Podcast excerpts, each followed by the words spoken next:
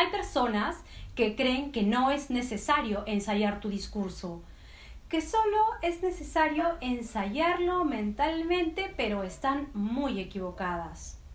Se necesita varias versiones antes de dar la versión definitiva y la buena a tu audiencia.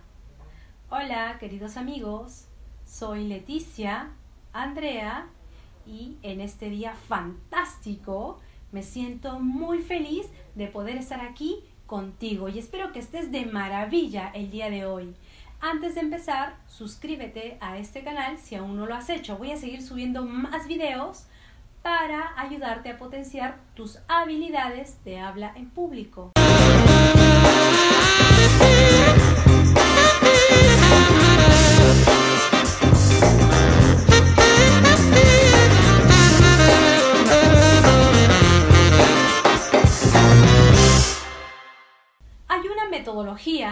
Y hay unos pasos a seguir para preparar un buen ensayo productivo y lograr con éxito tu presentación frente al público. Y lo recomienda Teresa Baró, experta en comunicación. Muchas veces el tiempo nos gana y llegamos al día de nuestra presentación pensando y recordando lo que voy a decir. Y realmente se requiere tiempo para poder ensayar, borrar, volver a escribir y compartir la versión que vamos a dar al público. Para que puedas dedicar al máximo el tiempo de tu preparación, a continuación voy a compartir cinco fases para ensayar una buena presentación. 1. Pon a prueba tu contenido y la forma de transmitirlo. Si ya tienes el tema preparado y las diapositivas, ahora tenemos que ponerlo a prueba. Tenemos que ver si estamos cómodos con el lenguaje utilizado, si tenemos los recursos expresivos adecuados y si nos faltan las palabras o ejemplos. Por eso necesitamos tener nuestras notas Quizá algún esquema, depende de cómo tú hayas preparado esta presentación, o también la computadora al lado para ir siguiendo el contenido. Esto es muy importante porque tú irás tomando nota de lo que quieres cambiar y vas ensayando y tomando notas. Borras, corriges y repites hasta que quedes satisfecho con el contenido y con las palabras que quieres utilizar.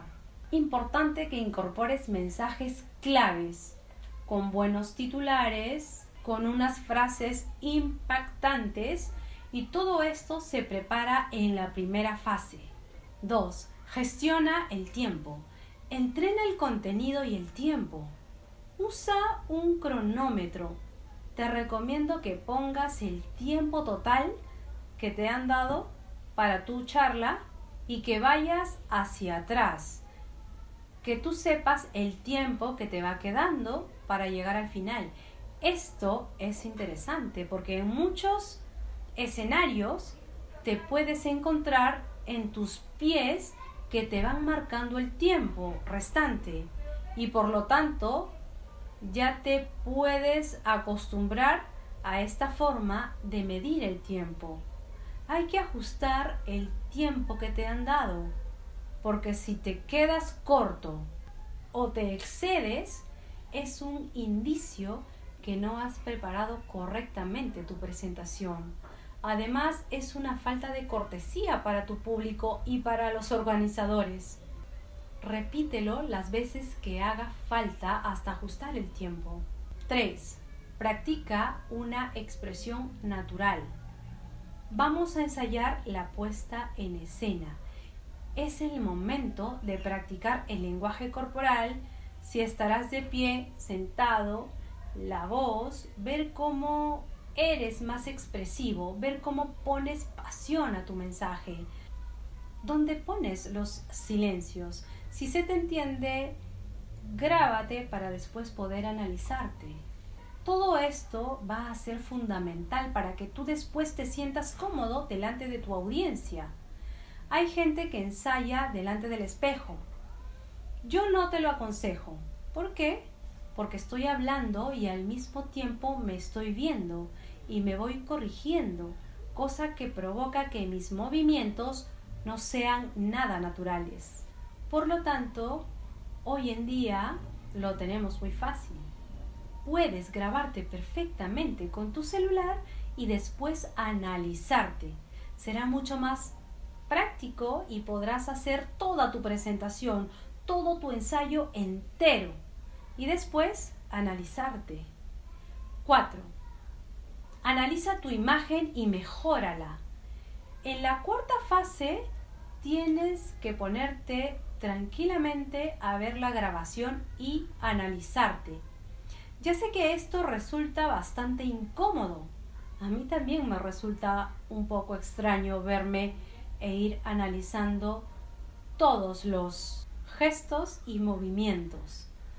Normalmente no nos gustamos mucho, pero tenemos que procurar ser objetivos y pensar, si esta persona que está hablando aquí fuera un ponente, ¿yo qué pensaría? Que es una persona que habla con naturalidad, me cae bien, es profesional y a partir de aquí puedes ir corrigiendo esta imagen que vas a transmitir. Toma nota de todas las cosas que quieres cambiar, porque esto va a afectar a la imagen que tu público va a tener de ti. Mira si tienes muletillas, si tu tono de voz es demasiado monótono, si se te entiende bien, si tienes gestos demasiado nerviosos, demasiados rígidos, incluso la indumentaria. Puedes ya ir preparando tu imagen, tu aspecto y puedes controlar todo esto. Seguramente te preguntarás, no sé si podré hacer todo esto junto a la vez. No, no creo que pueda dominarlo todo junto a la vez. Hay materiales disponibles. 5. Entrena en el lugar del evento. Después de esta fase, que habrás corregido todo lo que no te gusta, que habrás ensayado varias veces, vamos a la quinta fase y la última, que es cuando ya tienes todo preparado te desplazas al lugar del evento. Esta quinta etapa no siempre se puede hacer porque no podemos ir al lugar del evento.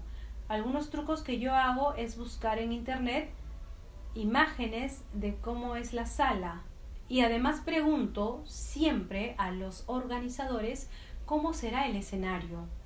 Si estaré sentada o estaré de pie, si tengo micro de mano o tengo micro inalámbrico, si tengo atril, cuántas personas habrá en la sala. Esta información es clave para que tú puedas imaginarte en el lugar y si además puedes ir físicamente un ratito antes de presentarte, esto te ayudará a hacer que el espacio sea algo más familiar.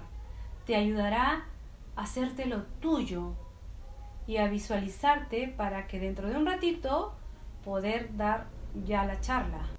El familiarizarte con el espacio es algo que nos da seguridad. Por eso recomiendo siempre que vayas un ratito antes de empezar el acto. Ensaya y consigue resultados profesionales. Los grandes comunicadores siguen este proceso y si ellos lo hacen, será por algo, ¿verdad? Y además no se la juegan, no van a arriesgarse a, a lo que les sale ese día, sino que quieren tenerlo todo controlado. El ensayo te va a dar soltura, naturalidad, evitarás muletillas, tanto verbales como corporales, evitarás quedarte en blanco o no encontrar las palabras adecuadas. Además te sentirás seguro, incluso a nivel del lenguaje corporal y de tu voz. Sentirás mucho mucha más confianza, serás mucho más expresivo, mucho más natural. Y todo esto lo puedes practicar en casa. Déjame un comentario si te ha gustado este video. Si necesitas más recursos y quieres entrenarte directamente conmigo y potenciar tus habilidades de habla en público y avanzar a un siguiente nivel, inscríbete en mi programa de neurooratoria y creatividad para profesionales. En la descripción de este video te dejo los enlaces de mis redes sociales. Escríbeme para darte más información de los detalles de inversión. Te amo, nos vemos en los siguientes videos.